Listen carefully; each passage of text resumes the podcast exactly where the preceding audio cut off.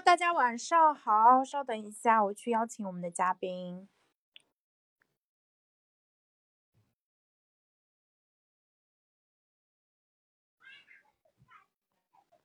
稍等，稍等。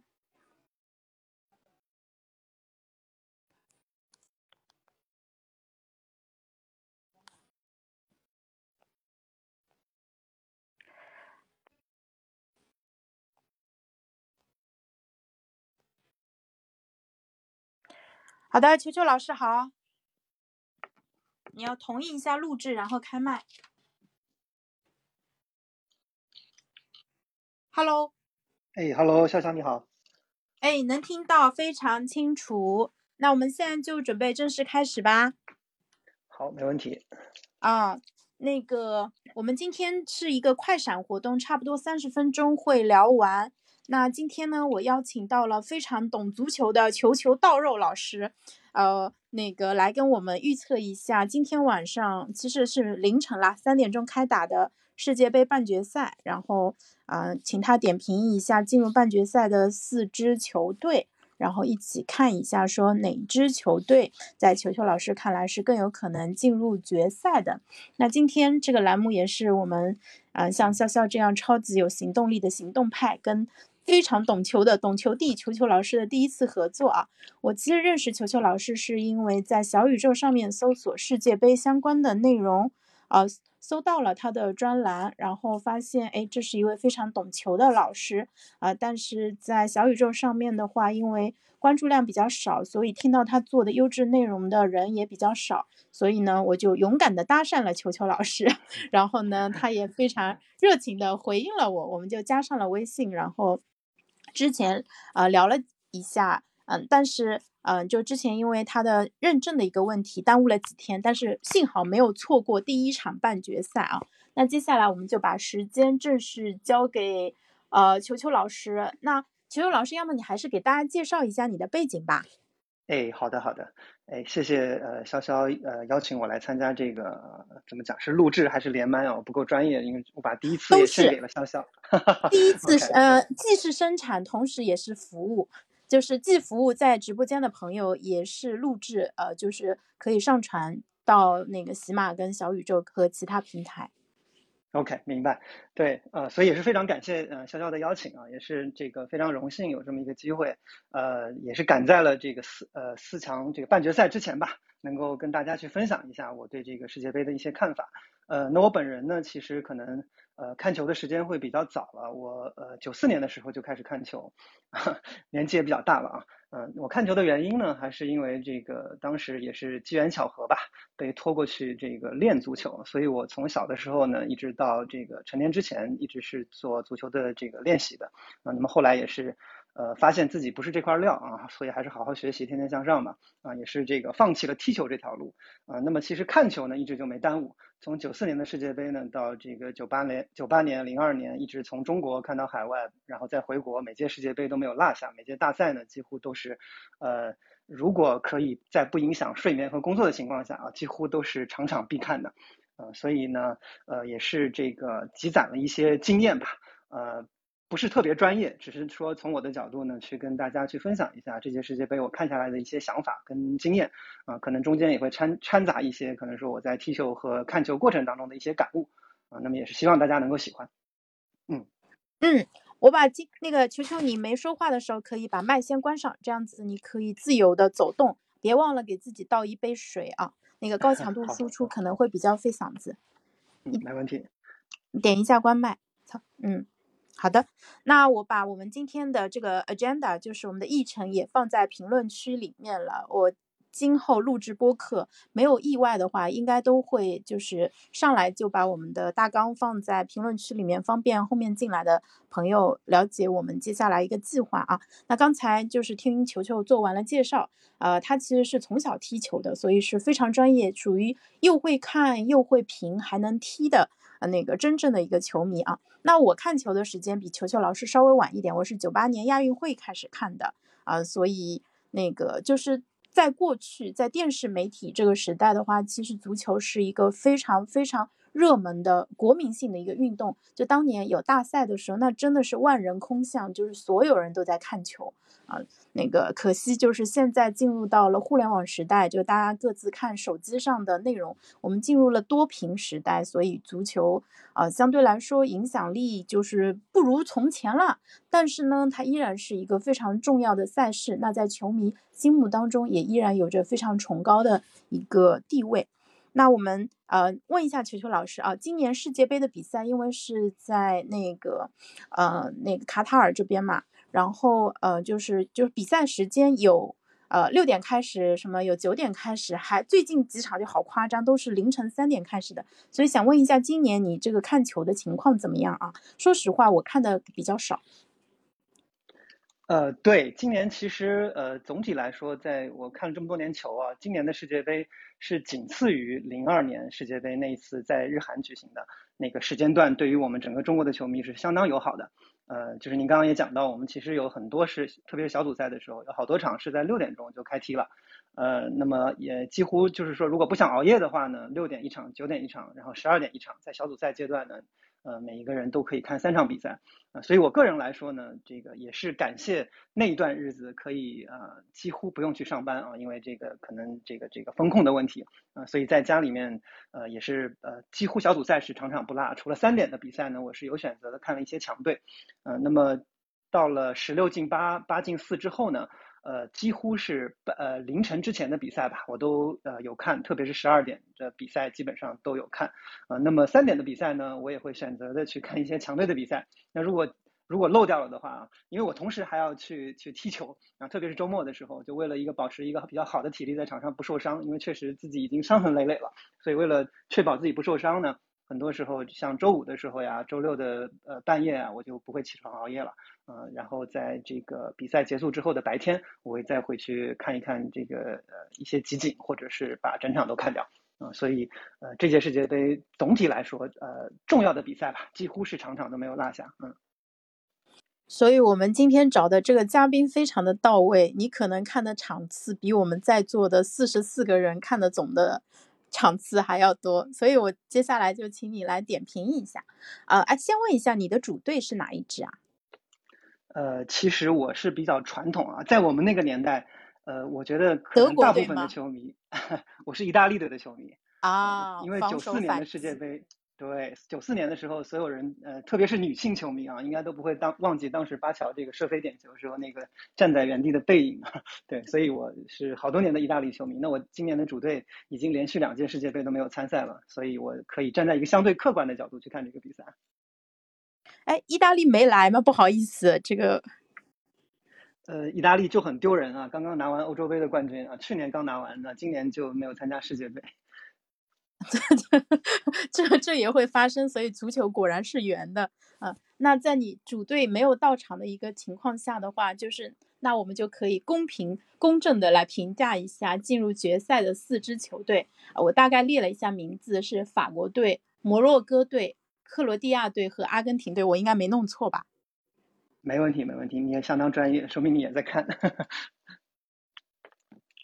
你开开始，那我们先来说一下。呃，第一场是，哎，明天早上这一场是哪，呃，哪哪两支球队？呃，明天是阿根廷打克罗地亚。啊，阿根廷打克罗地亚，那要么您点评一下他们从小组赛到现在一直以来的一个表现，然后给出你的预测。哎，好的，没问题。呃，那么其实讲到这两支球队啊，我觉得最近这几年看比赛的这个球迷啊，不管说你是像我这样狂热的，还是说这个 票友型的啊，你可能说对这两支球队都不陌生。那首先我讲讲克罗地亚，嗯，其实克罗地亚呢，在上届世界杯的时候他就进了决赛了，嗯，而且也是跟这届世界杯的它的整个的历程几乎是如出一辙的。嗯，在淘汰赛的时候，就是靠着这个整体，靠着这个呃坚固的防守，把很多球队都是磨到一百二十分钟之后，靠着互射点球去进到决赛。啊，虽然决赛很遗憾啊，因为这个感觉他的球员整个的体力啊各方面都跟不上了，所以被法国队呃这个九十分钟之内解决了战斗，啊只拿了一个亚军。但是今年你看他呃整个的状态保持的还是相对不错的，呃也是又进了一次四强。呃，克罗地亚这个球队啊很很好玩啊，它其实是一个前南的球队。就如果看球时间比较久的这个球迷啊，应该会知道，像南斯拉夫过去也是相当强的。呃，在九十年代的时候，在没有解体之前呢，会被称为叫这个欧洲的巴西队啊，欧洲的巴西队，巴西队嘛，对不对？大家都知道，就技术会比较好，配合也比较好。那其实克罗地亚也是继承了这个前南球队这么一个特点啊，就特别会玩球。啊，它不不仅是足球强，它的这个篮球啊、排球都特别强。那这次世界杯比赛之前呢，其实呃，我觉得有相当一部分球迷啊，其实是看衰克罗地亚的啊，尤其是去年的欧洲杯上，克罗地亚呢的几个核心球员表现还是相当的，感觉到这个有一个衰老的迹象。呃，那么大家对他呢也不是特别的看好。那进入到这次比赛之后呢，啊，我们发现第一场确实踢的大家觉得哦，跟这个摩洛哥踢了一个零比零，比较不温不火。呃，也是觉得他说，呃，可能在小组赛里面啊，能够博得一个出线就已经非常成功了啊。那不料呢，这个他在后面的比赛里面呢，尤其从第二场开始啊，打加拿大开始啊，当时虽然开场几分钟就被这个年轻的加拿大当头棒喝打进一个球，但是很快啊，他这个一点都不怂的跟加拿大在场上用极高的一个速度去对攻也是当时我看到那个阶段啊，觉得是最好看的一场比赛，打的节奏相当的快。啊，特别是克罗地亚这个球队，他的中场的三人组，嗯，大家本来以为像莫德里奇啊，像这个呃这个这个前面的这个这个的左边的这个这个这个他们一些边锋啊，感觉都已经年纪有些衰老了，有点跑不动。但是呃，克罗地亚从第二场开始啊，还是展现了这个跑不死的本色啊，包括这个四比一干掉加拿大啊，最后一场也是死守平了比利时啊，最后小组出线啊，所以说也是展现了他们这个上届世界杯亚军的这个风采啊。那么进入到淘汰赛呢？嗯，大家也发现了，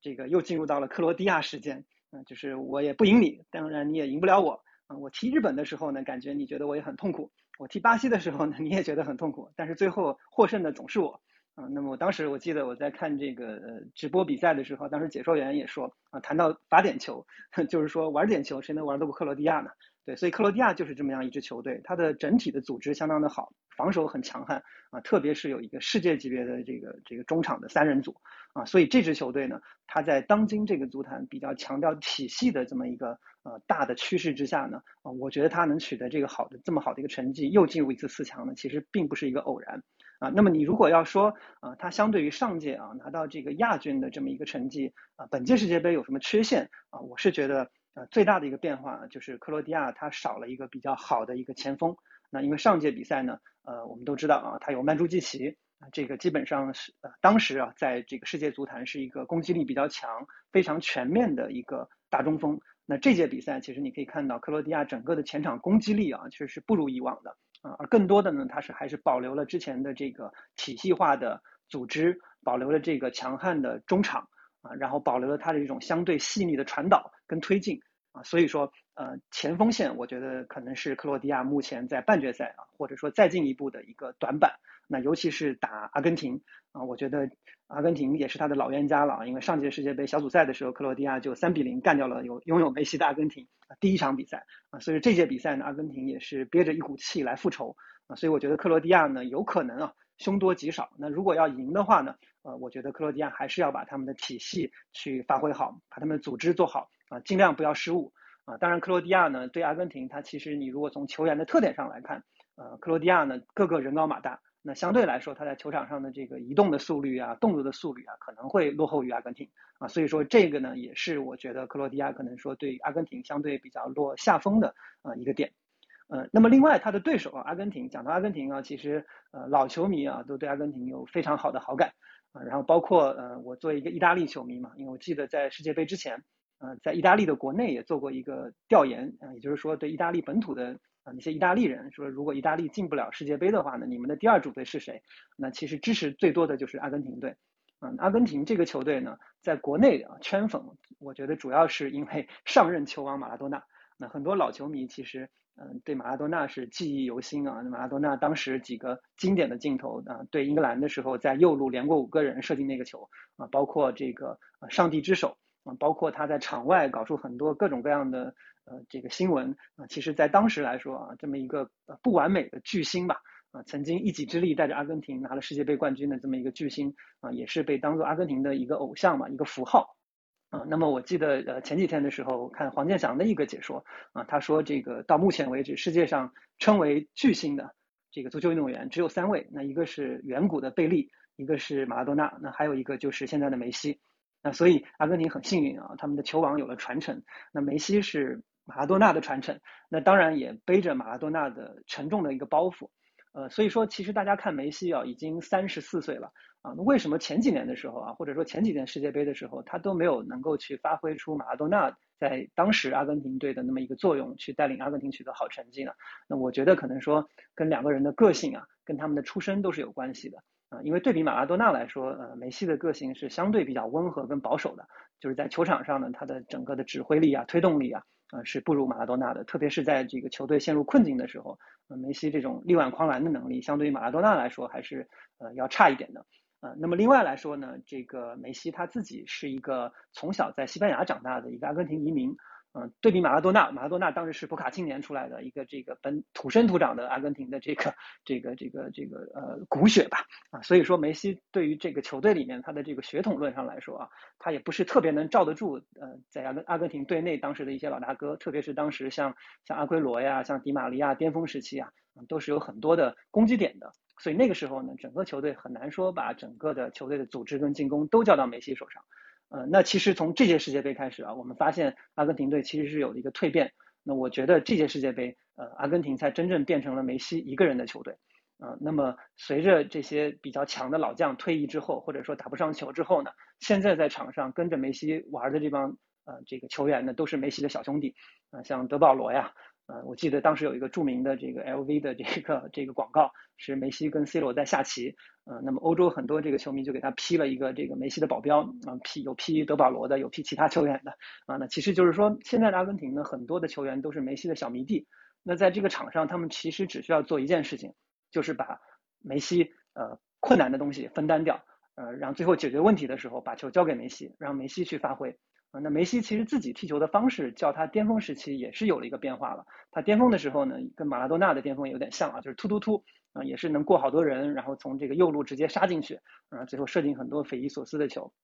那现在随着这个年纪的增长啊，他的这个身体啊、速度呀，包括这种技巧啊，包括这种球的连接呀，其实是有了下滑了。当然还是很强，所以他的踢法有了一些改变。嗯，他经常的就是拉出这个禁区之外，去帮助中场去做组织。所以很多时候，你看阿根廷的进攻很有趣。那打前锋的梅西呢，他很少进入到禁区。那相反，他拉出来之后呢，作为中场线甚至是呃边路后防线的这些球员呢，就频频的往禁区里去突，帮梅西去扯开空当，呃，去呃制造空间，让梅西去传出最后的致命一传。啊，特别是打这个荷兰队的时候，就是非常非常非常清晰的啊。当时莫莉娜打进破局的那个球啊，其实就是梅西扯出来了。那莫莉莫莉娜在右路一条走廊杀进去，啊，制造了一个空间，让梅西传了一个。这个也是匪夷所思的一个一个妙传吧，打进了第一球啊，所以说，嗯，总结来说啊，我觉得阿根廷队现在，嗯，其实就是梅西一个人的球队啊，对这么样一支球队来说，对有球王加持的球队来说，嗯，所有的整体都是浮云，我觉得，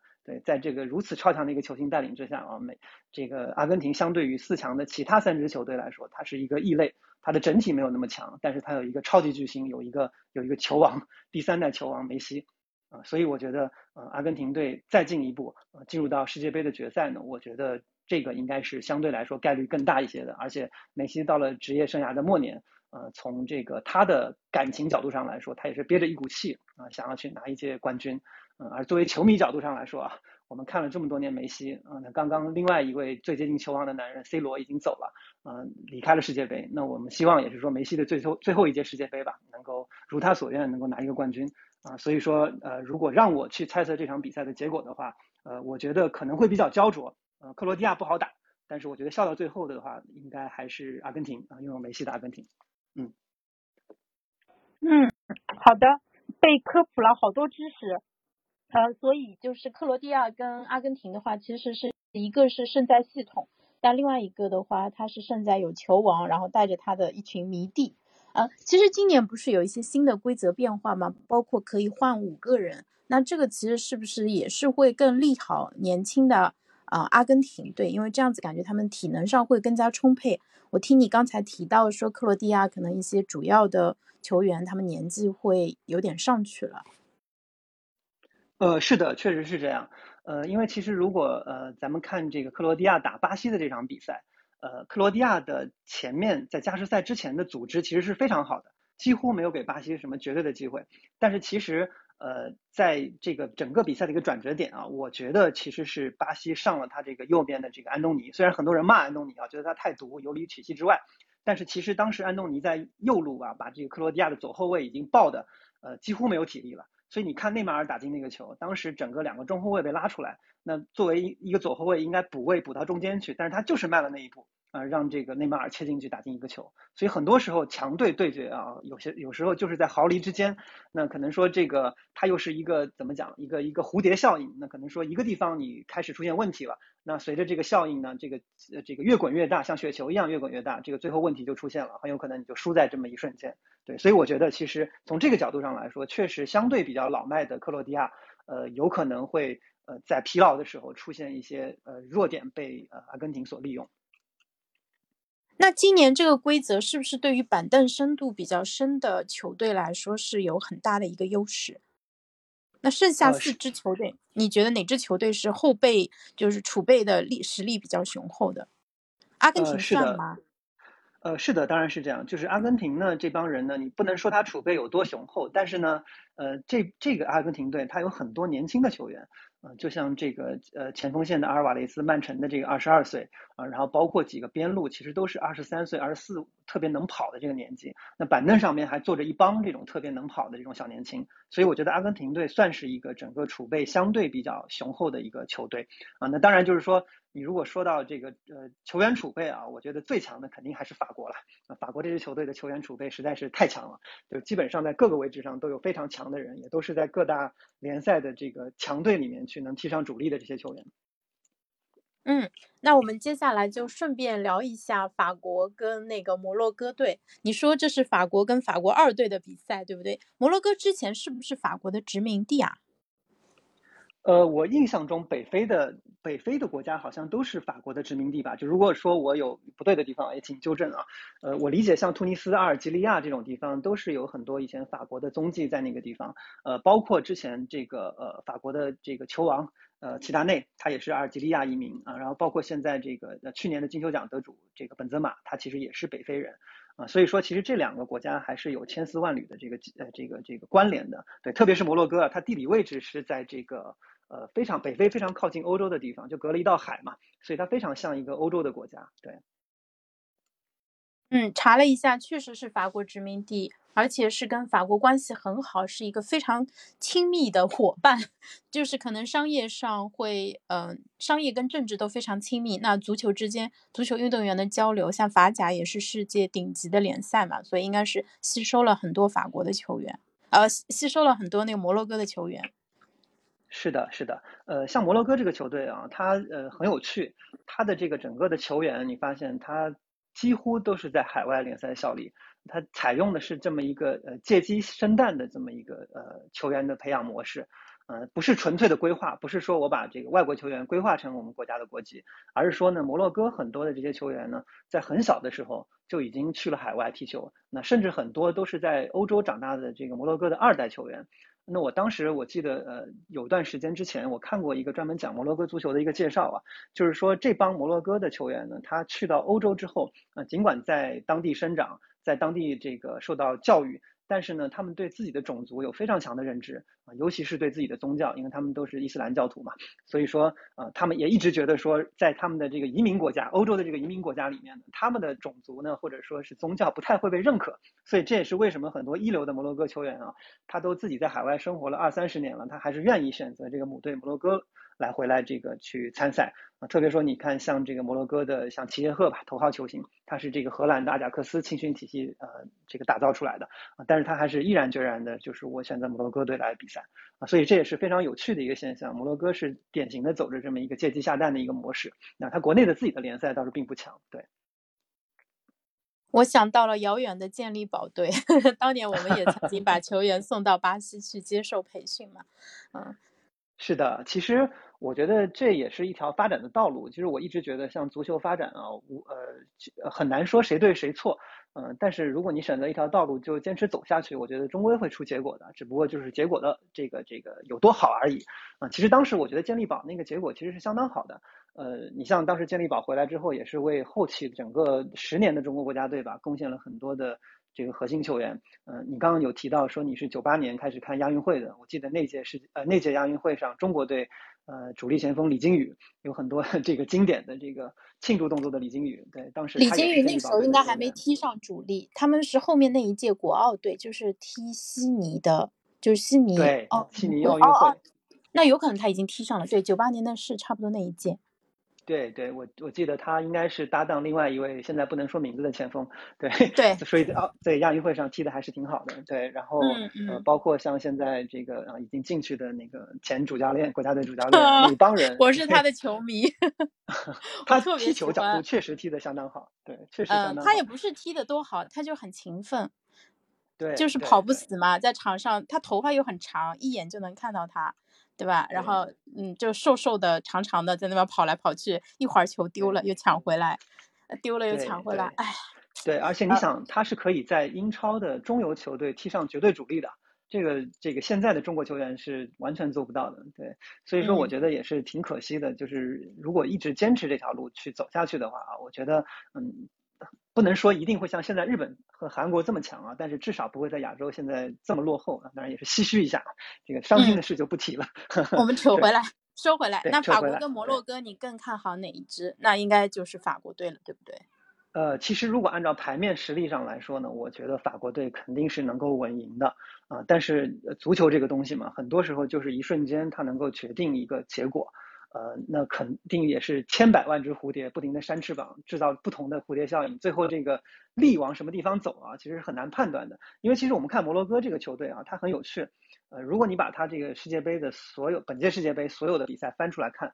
它几乎控球率都是相当相当的低的。呃，它这个尤其是这个最后打这个加拿大小组赛最后一场打加拿大的时候，你几乎看不出它是一个非常强的球队。但是它一打强队呢，那个强队偏偏就拿它没有办法。他这个打西班牙的时候也好，打葡萄牙的时候也好，啊，他的这个磨的能力非常强，呃，为什么说这几这几支强队打他通常就打不穿他这个盾呢？其实我觉得是相辅相成的，因为我觉得现代足球啊，不止说，呃，你说防守，嗯，不止，呃，不是只能说你的防守要靠后防线，你是要靠进攻和中场来协同防守的。你像摩洛哥这个球队啊，他就让很多强队很忌惮。就是他防守的时候，你打他的时候啊，你很难说去倾巢出动打他，因为他的两条边路是非常非常强的。就是现在这个现代足球向前由守转攻的时候，中路已经打不通了，大家的这个体系防守都做得相当好，通常是靠两条边路去向上做由守转攻的输送。所以你看摩洛哥这个两个边路，它左面是这个拜仁的马兹拉维和这个呃呃法甲的布法尔啊，然后右路又是这个绝对世界顶级的阿什拉夫跟齐耶赫。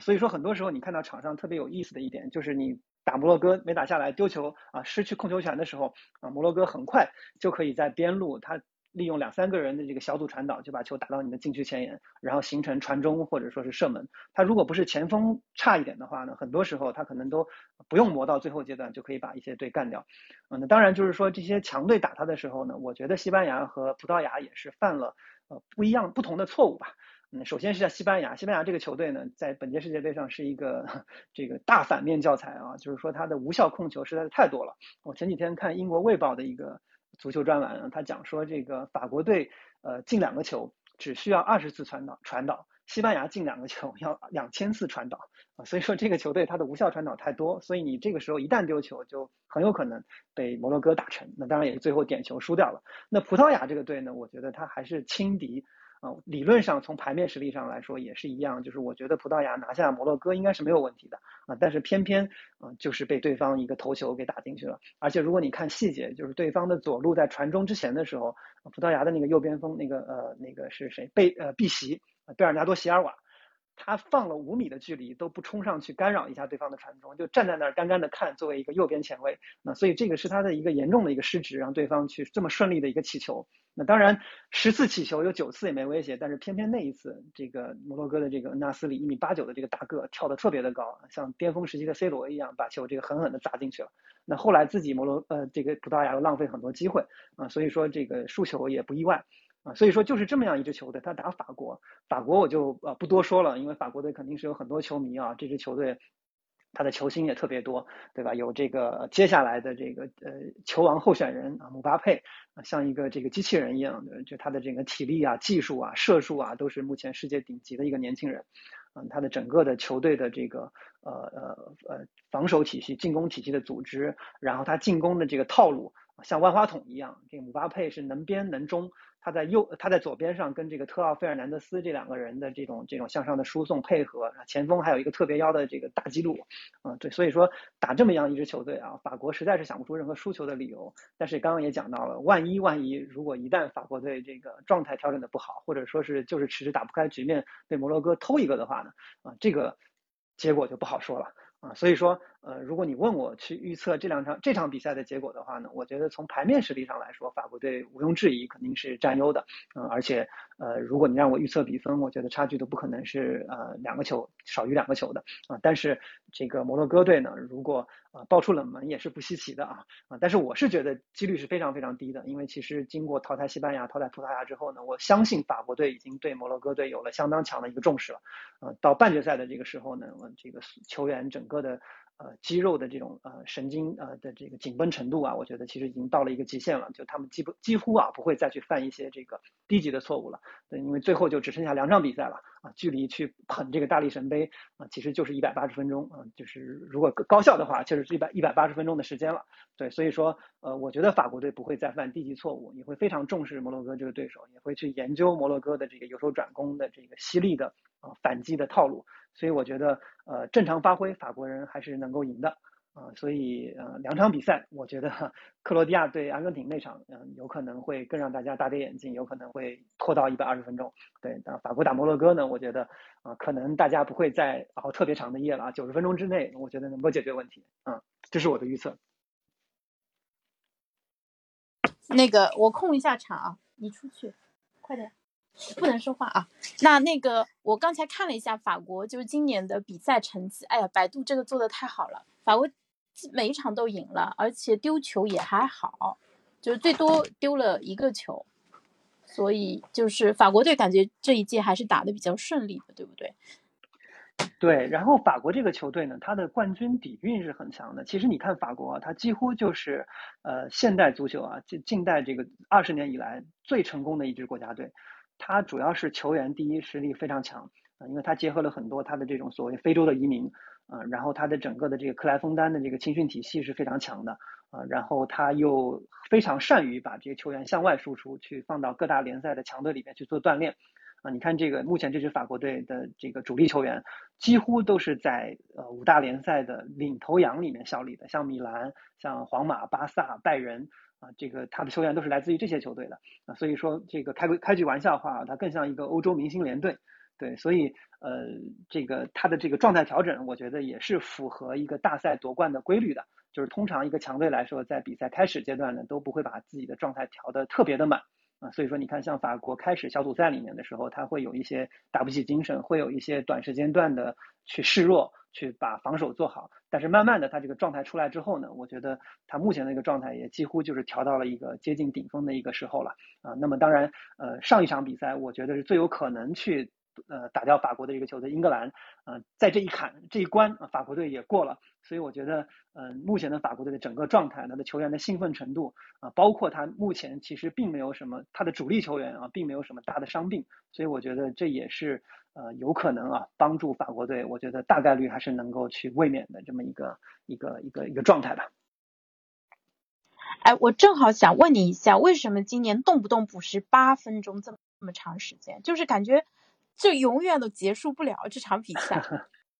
对，呃，因为我们之前看到比赛几乎都是两三分钟就结束，象征性补时一下啊。但是今年呢是这样，今年呢国际足联提出了一个呃提倡，就是说要增加这个足球比赛的竞打时间。啊，因为我们过去看到足球比赛，就越来越多的这个球员就卧草，对吧？卧在草上躺着，到处翻滚不动，然后拖延时间。然后现在呢，国际足联的整个的方针就是说，你可以卧草，你卧完草之后，我把这个时间给你补回来啊。所以说，它其实就是去综合这个场上的整个的局势。就如果你伤病比较少。然后这个吹哨停下来的时间比较少的话呢，那这个球，那这个这场比赛会打的时间比较短。但是，一旦说你两边有球员受伤了呀，有出现这种各种各样的争执啊，啊，那这个竞打时间就会就会就会去拉长。就我看到最长的好像竞打时间有，呃，就是这个补时有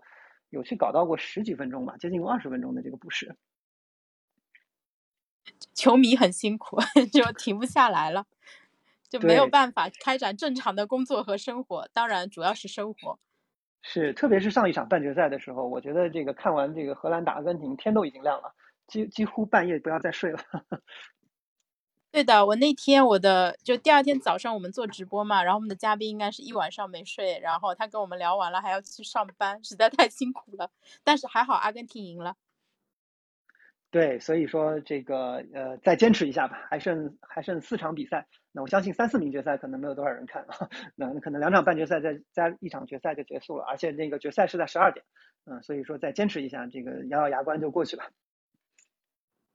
好的。那所以你的预测的话，应该是阿根廷赢面比较大，然后阿根廷跟法国，你觉得这两个是能进决赛的，对不对？那我们先提前预测一下，你觉得最后谁拿冠军？呃，我作为一个老球迷的心愿，我是希望最后决赛看到呃阿根廷打法法国的，这个毕竟是两支传统强队，而且球星最多。呃，我从我的心理上来说呢，我我的我的我的这个情感上来说，我希望阿根廷能够夺冠，因为我希望最后。呃，梅西跟 C 罗两位绝代双骄嘛，至少有一位能拿了一个世界杯，体面的去结束他的世界杯之旅。呃，那么当然，我的理性告诉我，可能法国队夺冠的机会比较多，比较大一些。啊，当然世界杯卫冕这件事儿太难太难了。对，目前我看球到现在，没有任何一个球队能做到世界杯卫冕。呃，所以说，呃，我觉得再加上一些玄学吧，我个人如果你让我买买彩票的话，我更愿意压阿根廷。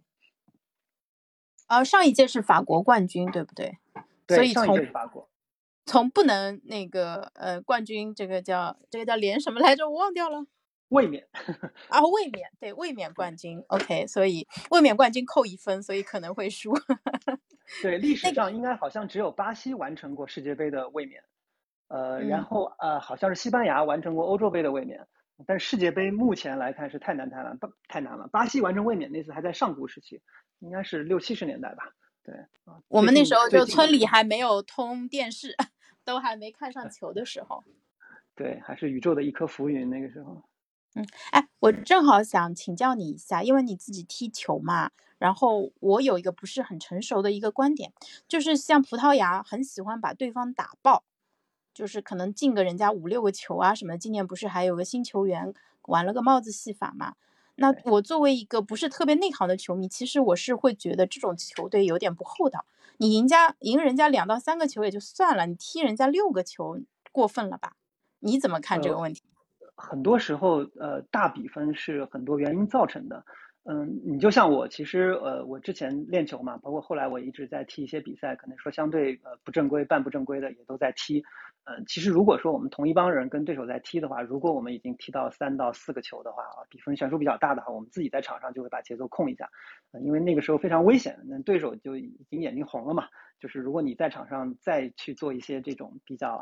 比较比较羞辱别人的动作或者进球的话，你自己很容易被踢伤，这是我们球员自己会这个比较注意的一个点。那另外来说呢，呃，我觉得踢出大比分的原因呢，很可能就是有两个。第一个呢，就是有一些替补队员想要证明自己。啊，就像你刚刚讲的，葡萄牙的这次上的这个前锋，他帽子戏法嘛，他一直是板凳球员，他只有二十二岁，我印象中是本菲卡的一个，呃，刚刚被提拔到这个这个呃主力球员的一个球员啊，他也希望在世界杯能够把身价打出来。啊，那所以说也是说逮着这个机会吧，就疯狂的进球，包括后来进球的这个莱奥在世界杯也是没有出场机会的，他这个替补出场也是想证明一下自己，啊，所以说向远了说吧，你再说到这个上上届世界杯德国打巴西的时候能打个七比一，当时也是因为德国的替补上来特别不给巴西面子，非常想要证明一下自己，所以我觉得这个是一大因素。那第二个因素其实就是世仇。啊，有的时候像在俱乐部的时候，这种世仇会比较比较多。国家队层面呢，大家对吧，都在一个圈子里混，很多也都是在一个联赛里面低头不见抬头见的，所以国家队踢出大比分其实比较少见。啊，所以说我觉得这个葡萄牙打瑞士这个六比一呢，呃，我觉得第一吧，还是我刚刚讲的。整个的替补球员希望说比较兴奋啊，他想要去证明自己。那瑞士其实当时我觉得也是崩掉了，就是连续失球以后，他整个的球员也打不起精气神了。那这加上对方的球员非常的兴奋呢，那这个时候就被抓住痛脚，不停的打，就打出一个六比一的大比分出来。对，而且现代足球很多时候体系对体系嘛，你你的体系一旦露出痛脚之后，你被别人抓住这个漏洞打，你很容易就丢很多的球。这个这个大比分经常在欧冠这种高级别的比赛的一些半决赛当中，或者说一些强强对话当中都能够出现。也就是你的体系当中你的弱点被对方短时间之内抓住了啊，所以我觉得呃这个六比一吧，呃怎么讲呢？呃倒也不能说是葡萄牙不厚道吧，那只能说是他把人品都败光了。你六比一分一个球放在 对摩洛哥的比赛里进，其实都不至于说让 C 罗提前回家，对不对？嗯，对，关键是为什么我们会对葡萄牙印象深刻？因为我印象当中，我觉得就是说 C 罗老干这件事儿。呃，对你像这个远呃近的不说吧，我记得特别远的时期，他们在小组赛曾经有过一场是七比零吧，胜过朝鲜队，那场也是打了一个大比分出来。韩国队不是朝鲜队，朝鲜队进过吗？世界杯？呃，进过，朝鲜是在二零一零年世界杯的时候。嗯，当时那个朝鲜有个规划球员叫郑大世嘛，就做国歌的时候泪流满面的那位。啊，对，对对对，我就记得那个 C 罗肯定那场进了好多球，但是我反正玄学啊，大家觉得我我是觉得这样会伤人品。对，大比分败人品，对，除非你看，你看，其实像那个呃，二零一四年世界杯，德国当时七比一在半决赛干掉了巴西之后，他决赛差一点没赢下来，他跟阿根廷也是磨到了加时赛，最后就是明明两个队当时实力是比较悬殊的，他就一直是进不了球，最后也是靠加时赛当时进了一个才拿到世界冠军。对，所以我我也是觉得大比分是很伤人品的，嗯，就至少。从我做起，我在场上踢球，我是不太愿意说到最后你已经稳赢了，你还要去进球去啊，从这个竞技层面去羞辱对手，这个我觉得可能一般踢球的人都不太愿意做这件事情。嗯，然后那个国际足联也没有说搞个什么熔断机制，比如说什么比分差距拉到四个了就直接结束吧，这一场就回家吧。呃，我我觉得应该不会出现这样的事，因为世界上很多传奇通常就是在落后三到四个球还能扳得回来。你像这个，我因为我同时还是 AC 米兰的球迷嘛，这个我们记忆当中最惨痛的，呃，伊斯坦布尔之夜，就是米兰这个上半场三比零领先，下半场九分钟被别人打了三个就扳了回来，啊，最后冠军也丢掉了。所以很多传奇也都是这么造成的，所以这也是足球比较迷人的一部分吧，我觉得。最后是被谁偷走了冠军？那场被谁反？反那个扳回来了，那场米兰就丢了三个球，然后就一蹶不振了，然后就互射点球的时候输给了利物浦，所以利物浦那年是拿了冠军。当然两年之后米兰也复仇了，在雅典又复仇了，对，但是那个是最巅峰的米兰，对。嗯，好的。哎，为什么说到米兰突然人全部跑光了？那我们这一场时间也差不多了 非常感谢球球老师。哎，我你你这啊，你那个现场采访一下，有个人跟你。做捧哏感觉是不是好很多？哎，感觉好很多。我觉得内容都被你调出来了，不然我一个人干讲的话，我会发现很多东西我都想不起来了。但是跟你自己录的单口，其实长度什么的可能是差不多的，你也确实能讲这么多。就可能中间有个人跟你对话，啊，这个节就是节奏感啊，或者是说这个段落感会稍微好一点，因为可以把我的打岔当成是一个分割线。